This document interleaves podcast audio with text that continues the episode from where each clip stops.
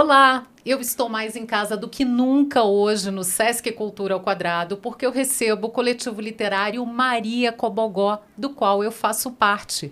São cinco escritoras mulheres de Brasília: Ana Maria Lopes, Cristiane Nóbrega, Claudine Duarte e Solange Ciane.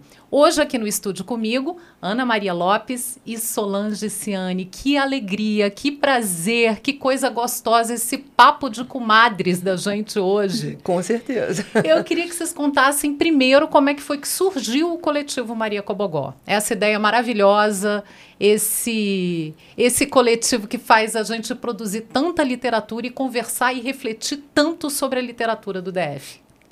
Bom, um coletivo de Brasília não nasceu aqui, nasceu em João Pessoa. Nós estávamos todas na praia num, num, num congresso de mulheres, Mulherio das Letras, e por acaso nos encontramos.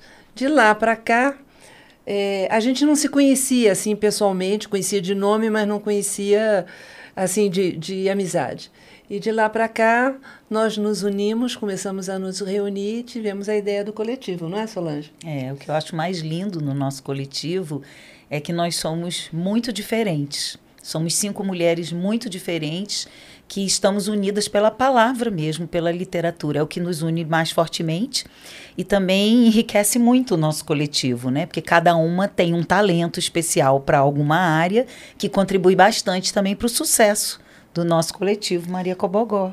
E o nome Maria Cobogó foi assim uma coisa inspirada, porque Maria somos todos nós, né? E Cobogó porque esse elemento da arquitetura brasiliense que não é na, não nasceu aqui, mas foi usado em Brasília para deixar transpor assim a luz, a, o vento, né? Então a virou meio que... marca registrada, né? O Cobogó é quando as pessoas enxergam, já associam com Brasília, né? Com Exatamente. certeza, total. Então e, e, traz também essa fluidez das ideias, né? Porque é um espaço fechado e aberto ao mesmo tempo. Ali passa luz, Ali passa vento, passa ar, passa ideias, passa inspiração, né? Não é? E já são quatro anos de estrada, né? A gente está uhum. ali batalhando para dar mais visibilidade para a literatura, para o que é produzido no Distrito Federal.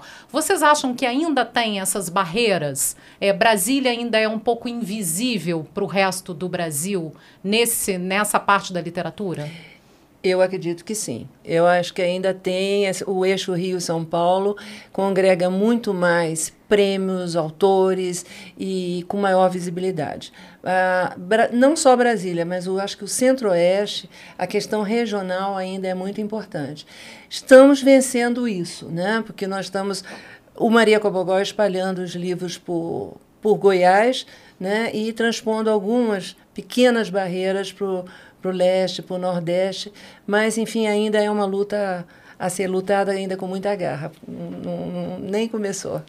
Como é que você acha que a gente transpõe isso, Sol? Como é que você acha que o trabalho tem que ser feito para a gente dizer, olha, existimos, produzimos, fazemos boa literatura, temos uma diversidade muito grande de autores, de temas, de livros aqui no Distrito Federal. Como é que a gente grita isso para o resto do país? É, uma das possibilidades é participar de prêmios, né? Prêmios literários que acontecem em São Paulo, Rio de Janeiro, né? Que nós tivemos inclusive o Fios da Cris, né? Cristiane Nóbrega, que foi finalista, né, no Prêmio Jabuti, e isso nos trouxe muito orgulho e trouxe visibilidade não só para o nosso coletivo Maria Cobogó, como também para Brasília, Distrito Federal, né? É, eu particularmente não tenho assim tanta ambição, assim, eu, eu gosto de escrever e ser lida. Então, se eu estou sendo lida em Brasília, é, no Gama, em Valparaíso, sabe, em Goiânia ou no Rio de Janeiro, para mim tá bom, desde que estejam lendo. Mas eu acho que, de fato, Brasília produz coisas muito boas. Nós temos escritores maravilhosos, não só o Maria Cobogó, no qual eu faço parte sou muito orgulhosa por ser parte desse coletivo, mas também outras colegas que nós temos do Mulherio das Letras daqui do Distrito Federal, que tem livros incríveis, né? E que, de fato, a gente tinha que ter um movimento maior para espalhar nossos livros e mostrar né, a qualidade literária que nós temos. Não só a qualidade literária, mas também a produção nossa, gráfica, que também é muito bonita, muito boa, muito bem cuidada. Mas ainda é muito difícil publicar, né? É uma barreira que é. eu acho que todos os escritores encontram, porque é caro, é difícil você ter uma editora que banque a sua ideia. Então, hum. isso é uma barreira também, né? Muito, muito grande. E, assim, é, você ser uma editora independente, quer dizer, nós não somos uma, uma editora juridicamente, nós editamos livros, nossos livros, nós estamos com mais de 15 livros, e outros grandes projetos também, mas, de fato, a gente luta com muita dificuldade, né? Porque são autopublicações e isso gera um custo e que nem sempre a gente pode ter. Mas a gente está conseguindo manter, sabe? A cada ano lançar quatro, cinco livros, isso está tá sendo muito gratificante. Que é uma produção de respeito. Quatro, cinco livros para um coletivo por ano é realmente. Eu queria destacar um pouco a cadeia né, que alimenta esse, esse processo todo, porque nós escrevemos, mas tem o processo do, da criação do livro objeto, né, que envolve outros profissionais que têm suas, como se diz, seu custo também, a gente tem que pagar por eles, né, naturalmente. E depois que o livro está tá pronto, a gente também tem que divulgar e distribuir para que haja venda. Então, assim, é muito trabalho para escritor ficar pensando em tudo isso além de seu, sua própria história. E também trabalhar com editoras é complicado, porque a editora também tem seu foco e muitas vezes ela está buscando um livro com tema tal. E nós que escrevemos com coração, nós queremos falar do tema que toca o nosso coração, né? Não aquele que vai a editora está interessada. Então, são esses são, eu acho que os obstáculos maiores eu encontro assim na distribuição e na, na divulgação dos livros, que é uma parte muito técnica mesmo, né? De profissionais de editoras, eu acho. Mas também tem as feiras. A gente teve com muito problema por conta da pandemia. Mas as feiras também são espaços interessantes onde os leitores gostam muito de estar em contato direto com os escritores. E essa é uma hora que a gente ganha muito espaço, porque nós gostamos disso, de sentar na frente né, do leitor e conversar e contar das nossas histórias e fazer um autógrafo gostoso, né, uma dedicatória. Então, voltando a esse movimento, eu acho que a gente continua abrindo nossos espaços. Viramos feirantes.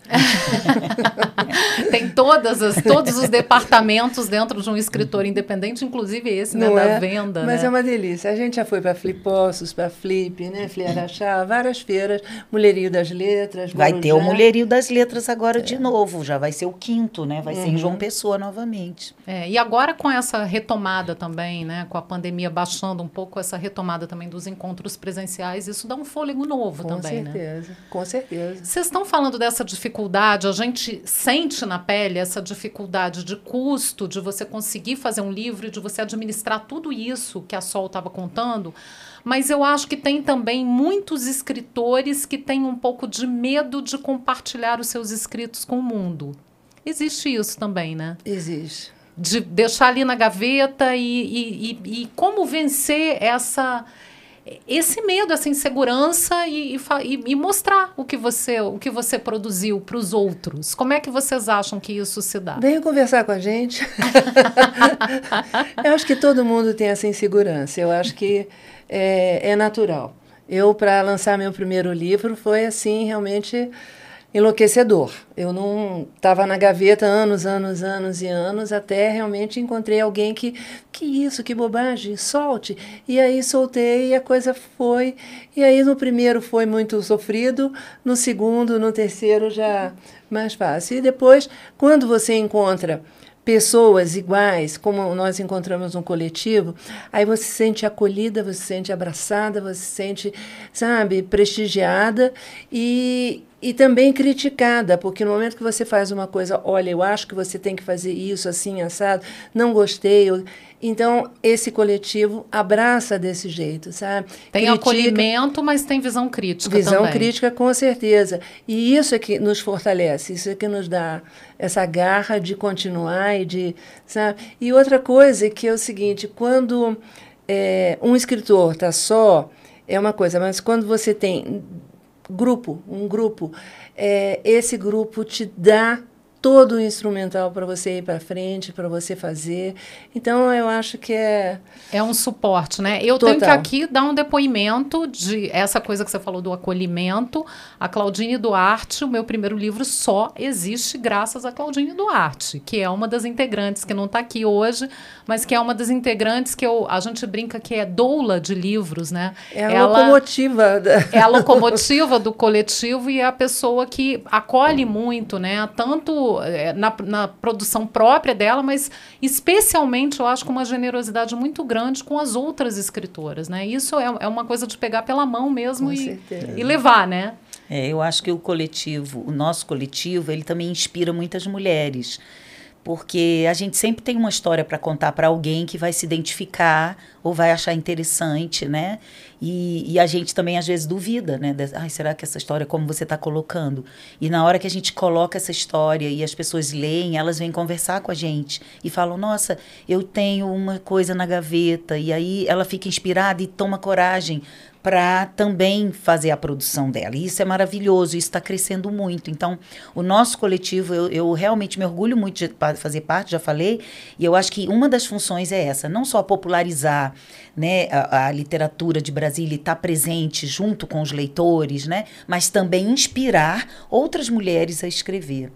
E a Claudine, ela tem um papel muito especial, porque, como eu falei no começo, né, nós somos cinco mulheres muito diferentes, e cada uma dá uma força para o coletivo é. de alguma maneira, dá a sua maneira. Cada uma a sua maneira dá a mão. E realmente isso nos fortalece bastante. Se pensar, Márcia, nós somos duas jornalistas, uma atriz, uma arquiteta e uma advogada. Então, cada uma traz a sua expertise e compõe o grupo. Então, realmente fica um grupo sólido. Né? A Claudine, com, com além de, de, arquiteta, ela tem administração né, que bota esse coletivo assim funcionando. E a Solange Ciani, além de atriz, é psicopedagoga. Com certeza. Ela esqueceu, porque ela sabe que é o melhor título que ela gosta de me dar. sempre fala. Eu até fiquei fala. surpresa. Falei, é, não, vai falar é. que eu sou uma psicopedagoga? Não, aí eu emendei para não deixar passar Pronto. batido, para isso ficar registrado. E aí eu queria aproveitar justamente esse lado para uhum. te perguntar como é que é a formação de leitores. Porque como você trabalha como psicopedagoga com crianças pequenas, como é que a gente faz é, a criança se encantar por esse universo literário e ter prazer em ler? Uhum. É, eu acho que isso é uma dica bacana para quem está assistindo a gente, tem filhos ou sobrinhos ou crianças na família, para o, o, que qual é a fórmula para a criança se encantar? Porque eu acho que vai muito pelo exemplo, né? Com certeza. Primeiramente, toda criança adora escutar história, então ela já é encantada.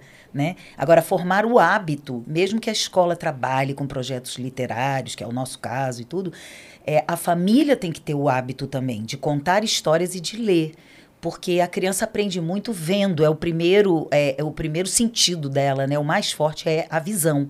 Então, se a família lê e ela já adora escutar histórias, ela vai aprender a ler e vai entrar nesse universo da literatura. E a família tem que também estimular, junto com a escola, né? Levar a livrarias, deixar escolher livros, contar histórias ao dormir, contar história depois do almoço, sei lá, um horário de contação de histórias, né? Junto com a escola, né? Porque a formação do caráter da criança está na família. A escola colabora muito quando é boa, prejudica bastante quando não é boa, mas quem, quem constrói o alicerce ali é a família. Então, se a família não é uma família leitora, não é que a, essa criança não vai crescer um leitor, mas tem uma tendência de não ser leitor. É, porque vai hum. pelo exemplo, não tem jeito. E o livro, o objeto físico, também é uma coisa que a criança vai aprendendo a manusear, a folhear. Uhum. Então, também essa presença do livro na casa é muito importante. É, e é mentira dizer que o Brasil não é um país leitor, que não é verdade. As pessoas gostam de ler. A gente vê o movimento nas feiras, a gente vê o interesse das crianças, a gente vê o interesse das famílias, até em bibliotecas também, né? Pegando livro emprestado, contando histórias. Isso não é real. O, a questão é uma política de acesso a, li a, livros, né? Eu acho que é mais essa questão mesmo. É um objeto caro, né? É um objeto caro, nós sabemos disso, né? É, Você está falando essa questão desse interesse das crianças e dos jovens pelos livros. A gente tem o Calangos Leitores, que é esse projeto de formação de novos leitores nas escolas públicas, que é Uhum. também coordenado pela Claudine Duarte, que é um, também foi finalista do Jabuti. A gente tem que né, Nossa, puxar a brasa para nossa sardinha, né? Com certeza. É, e é um projeto que, que funciona, são clubes de leitura em algumas escolas públicas do Distrito Federal e sempre tem fila de espera. É. Você tem um número, a criança, o, o jovem leva o livro para casa, discute aquele livro e você tem fila de espera de alunos que querem participar daquilo. Ou seja, há o interesse. Né? É só. é, talvez falte o estímulo Isso. ou, ou, ou a parte financeira, mas há o interesse, né? E o mais importante aí nesse, no, no projeto Calangos Leitores é a questão da, assim, da criança possuir o livro. Ela é dona daquele livro, ela recebe o livro de presente e leva para casa. Então, é- esse levar para casa tem um efeito multiplicador, porque o irmão, o, tia, o pai, a mãe, né, a família passa a ter contato com aquele objeto. Então, o objeto fica ali e acessível né, a uma família inteira. Então, esse projeto é extremamente importante, é um projeto que o Maria Cobogó abraça de coração, né, porque além de ser de uma das, das Marias Cobogós, é também um projeto que nos fascina pela formação de leitores. Né? É, e é uma delícia você ver essa, essa criançada, esses jovens entrando nesse mundo né, da literatura. E aí eu queria aproveitar esse, esse gancho do infanto juvenil para falar da menina dos meus olhos, que é o mestre Escobogós, dos nossos Dos no- olhos. eu ia, eu ia corrigir, dos nossos olhos. Então, queria, Ana, que você falasse um pouquinho o que é o projeto Mestre Escobogós, que a gente teve o primeiro volume, Glênio Bianchetti, lançado o ano passado, e estamos caminhando agora para o segundo volume, que é o Atos Bulcão. Eu queria que você falasse qual é a ideia, qual é a missão que a gente tem com o Mestre Escobogós. Pois é, realmente você falou certo, é a nossa menina dos olhos.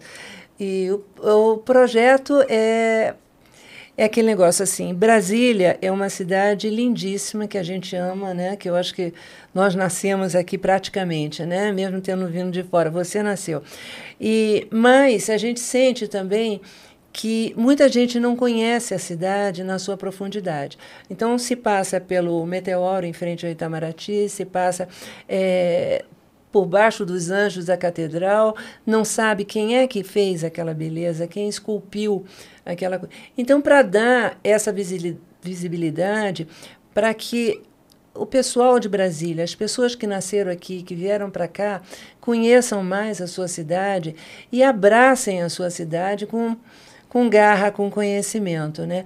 Então, o projeto Mestres Cobogós vem, nós elencamos vários vários nomes, né? Começamos com o Glênio Bianchetti para mostrar as belezas que são feitas e que encantam mais do que a arquitetura. Não mais, mas igualmente complementam né, a, arqui- a arquitetura de, do Oscar Niemeyer. Então, por exemplo, o próximo livro que nós estamos fazendo, que é o Atos Bulcão, vai mostrar todas as obras dele, né, que ele fez na cidade, a Torre de TV, o Teatro Nacional, aquele jogo de sombras lindo. Enfim, depois nós pretendemos ir além, né, Dulcina de Moraes, que trouxe o teatro para Brasília, pretendemos levar a música e contemplar todas as áreas de criação, não só as artes plásticas, mas o cinema, o teatro, a fotografia, a música, enfim, todas essas pessoas que vieram para Brasília e que transformaram essa cidade numa real cidade de, de morar com essa qualidade que nós temos. E perceber que, que, essa, que hoje pouca gente conhece essas pessoas. É um resgate da memória também, né? Com Porque a certeza. gente tem esse problema no Brasil, eu acho também, de, de deixar a memória de lado, de é, não, não reverenciar né, e conhecer a história, a nossa própria história. Né? Claro. Então a, a literatura tem esse papel também, né? Na opinião de vocês. Ah, com certeza. E essa coleção dos Mestres Cobogós, nós estamos pretendendo fazer 10 volumes iniciais, uma caixa com 10 volumes, contemplando essa maravilha de artistas, né? De... Vamos ver, vamos, vamos- acho que vai dar muito certo. É, um- é a menina dos nossos Eu queria olhos. saber um pouquinho. Esse ano teve lançamento de muitos livros, né? E, e o Maria Cobogó está sempre em movimento. Queria saber quais os projetos futuros. Temos aí o Atos Vulcão, que é o segundo volume do, do Mestre Cobogós. Tem a, o livro da Claudine Duarte, que se chama Francisco. Francisco, é nome lindo. É, Francisco. Eu estou pretendendo também lançar um segundo romance que se chama A Charuteira.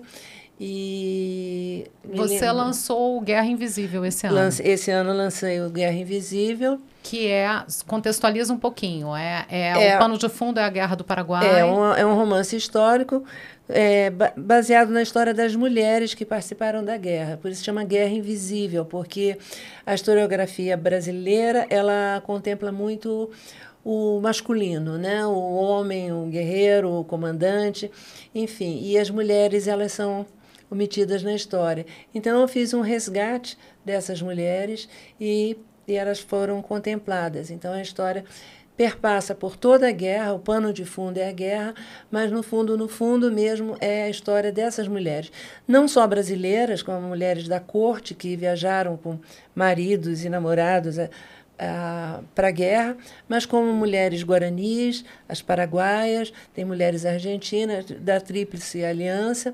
e enfim, todas essas mulheres escrava, tem uma escrava, é uma africana escravizada que, que é um elemento forte no livro.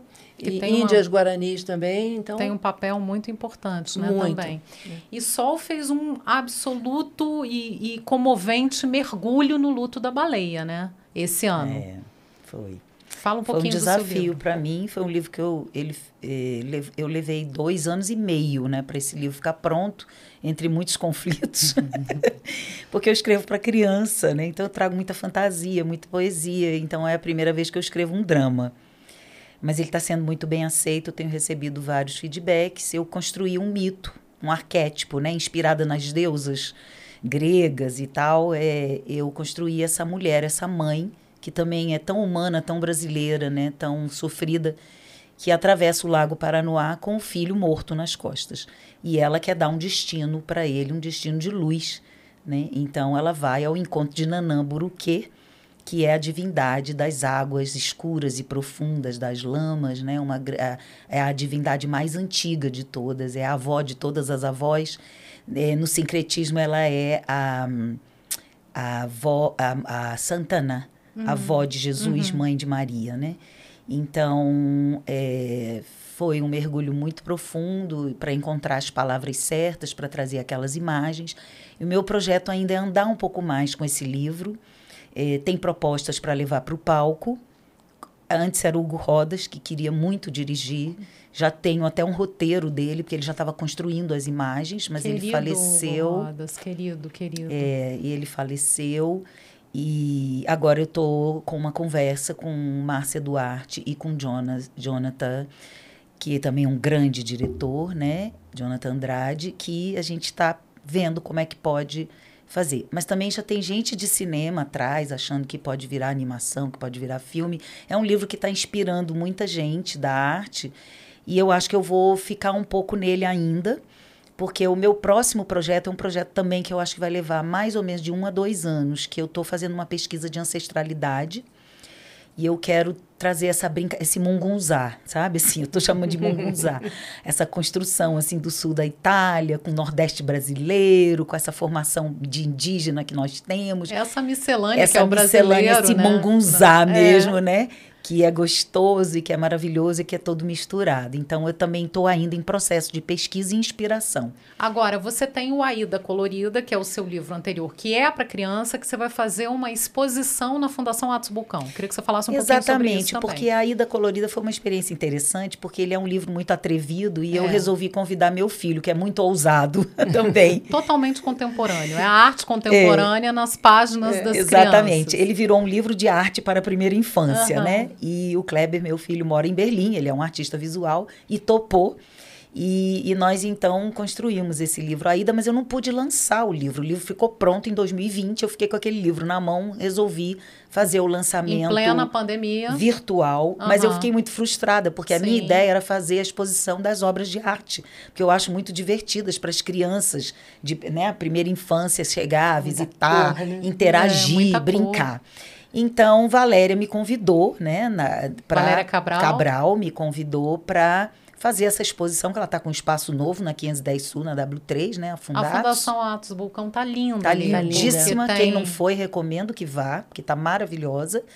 E além de ter um espaço lindo, né, de acervo, né, do Atos, tem também a lojinha e tem o espaço para oficinas, para exposições, né, temporárias e tal. Tem um café gostoso e aí nós vamos então no mês de outubro, que é o mês da criança, nós vamos ficar com essa exposição com algumas das obras que foram possíveis trazer, porque é complicado, né? Ele está morando fora e tal. Mas assim, algumas eu consegui trazer e eu vou lançar o livro lá presencialmente, vou fazer uma brincadeira, uma oficina com as crianças, mas será destinada a crianças de 2 a 6, 7 anos no máximo, que eu quero focar muito. Todos são convidados, mas as oficinas vão ser oferecidas para crianças pequenas mesmo. Né?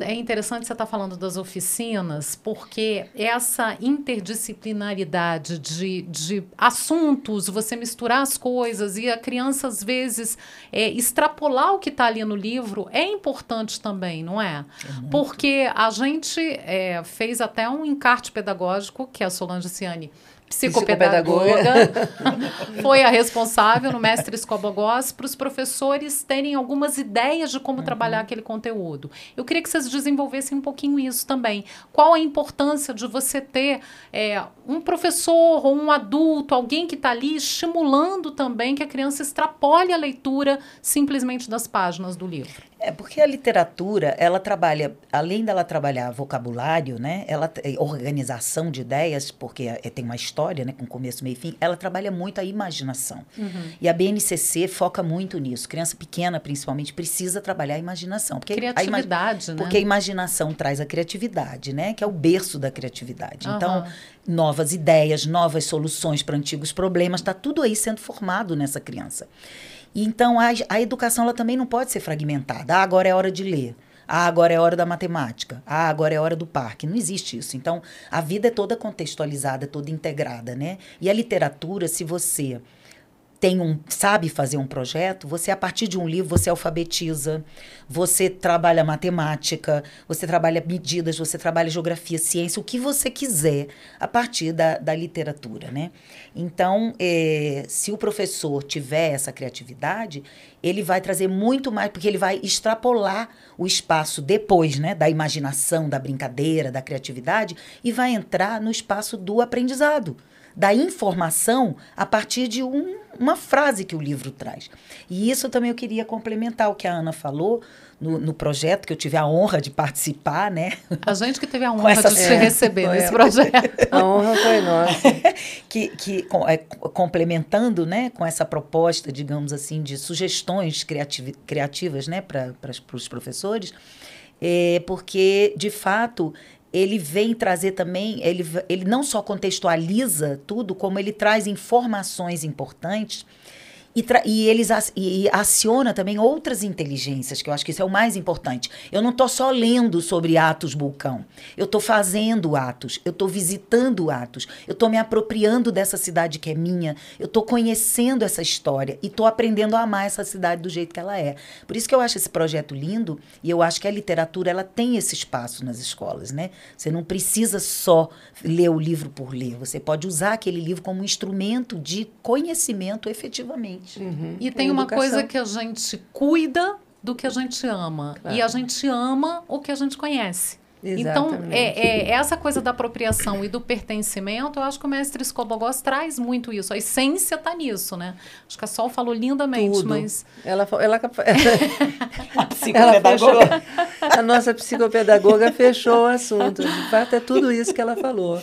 Né? Então, é, o, encarte né, que veio no Glenn Bianchetti, que ele virá no, no, no, em todos os outros volumes, agora no ato, é, ela apresenta soluções, assim, é, dá ideias para os professores ou para os pais, que a pessoa responsável pela criança, trabalhar aquela obra do artista de mil formas sabe? Deixando a criança livre para pensar, para imaginar, para criar, né? Uhum. É uma coisa fantástica. não sei o que seria de nós é. Não, porque a interação, porque é aquela brincadeira de aprender com o corpo, dá um beliscão para ver se eu estou acordada, é mais ou menos assim. Quando você aprende com o corpo, você aprende muito mais profundamente. Então, se você lê uma história e depois você bota a mão na massa para fazer algo que, que a história te inspirou, você está se apropriando mesmo daquele conhecimento. E como você falou, aí de repente você visita uma igrejinha e você entende muito melhor o que o significado daquela igrejinha e começa a se apaixonar pela igrejinha muito mais do que passar para comprar pão e olhar para a igrejinha rapidamente, mas você não sabia o significado dela. Não saber a história, né? É. Eu acho Porque que quando o significado... você sabe a história das coisas, aquilo fica marcado Exatamente. na sua memória. Porque cria sua... um significado, Márcia, Sem né? Dúvida. Então, essa história deu um significado para aquele, aquele, aquela coisa, aquela obra que está no meu caminho. E aí você já começa a olhar com outros olhos e mostrar para os amigos. Olha, você sabia disso? Então, né? uhum. né? E isso ainda vai se multiplicando, essas informações, como a Ana bem falou. O livro chega em casa, o marido lê, o filho lê, o primo lê, empresta para a vizinha e assim é. vai, né? Que delícia isso, muito né? Bom, que, né? que esses livros ganhem asas e voem muito e cheguem a muitos lugares, é o que a gente mais quer, né? Agora, a gente fala muito dessa questão das crianças, dos jovens, e eu acho que às vezes a gente tende a subestimá-los. E eu queria até falar do FIOS mesmo, que foi indicado ao Jabuti, porque o FIOS fala de um assunto que muita gente considera tabu, que é a finitude, que é, Exato. é né, essa coisa das gerações irem vão morrendo, vão vindo outros, vão, né? E uhum. ele trata com uma delicadeza, assim.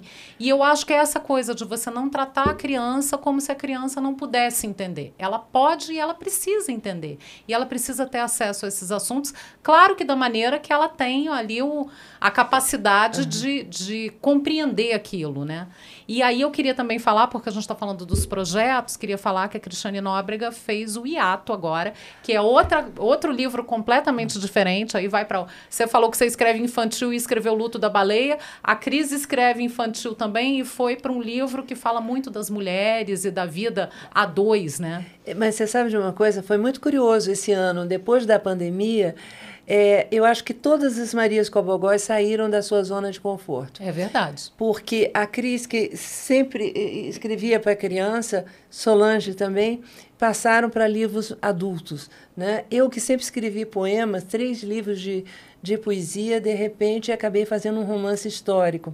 Né? E nós, jornalistas, é, fomos para o Infanto Juvenil com Mestres Cobogós. Eu é... acho que foi um desafio, ninguém pode imaginar o quanto foi grande esse desafio para gente. Pois né? é, isso é, é impressionante como é que a gente tem capacidade de, de criar, de, de ir para frente, de mudar. E, e, como eu falei, sair da zona de conforto é maravilhoso, né? Porque de repente você experimenta outras, você tem outras sensações, tem outros medos, outras inseguranças e enfim, e assim a gente anda, né? Assim a gente vai para frente. Mas eu acho que o coletivo, como a Sol falou, dá muito isso também, porque a gente tem um suporte dentro do coletivo isso. e a, nós duas que não tínhamos experiência em escrever infanto juvenil, a gente se apoiou muito nelas que claro. tinham experiência. Então, uhum. Então essa troca também, essa coisa de ter alguém que te pegue a mão ali, vamos, não, vamos por aqui. E, e é eu acho essa essa questão do carinho, do acolhimento, mas ao mesmo tempo de uma visão crítica crítica também, que existe dentro do coletivo. Exato. Então a gente fica segura para saber, não, a gente está pisando num terreno novo, mas a gente está pisando direitinho, né? Não, não, não, vamos afundar aqui, né? Então é, acho isso muito, é muito, muito especial. É, conversa de comadre, a gente pode ficar aqui até 2023 conversando numa boa, né? Mas a gente vai ter que encerrar. E eu queria encerrar com vocês duas dando uma mensagem para o futuro. Eu acho que todo mundo tinha que ser feliz, sabe? Eu acho que a felicidade é, deve ser a meta de todo mundo. E eu acho que a felicidade passa pela literatura. Eu acho que você, com um livro na mão, você nunca está só. Com um livro na mão, você sonha, você vibra, você sabe, descobre outros mundos, outras coisas. Então, eu desejo assim, se tiver que deixar uma mensagem para o futuro ou para as pessoas, que sejam felizes. Peguem um livro, sabe? Abracem o livro, porque realmente é uma das coisas mais importantes. Acho que seria essa a minha mensagem. Linda, adorei, adorei. Bem, eu queria trazer a extinção da fome. Mas não a fome só do corpo, né? Porque, é claro, isso é uma maldade, saber que tanta gente passa fome, mas a fome da alma.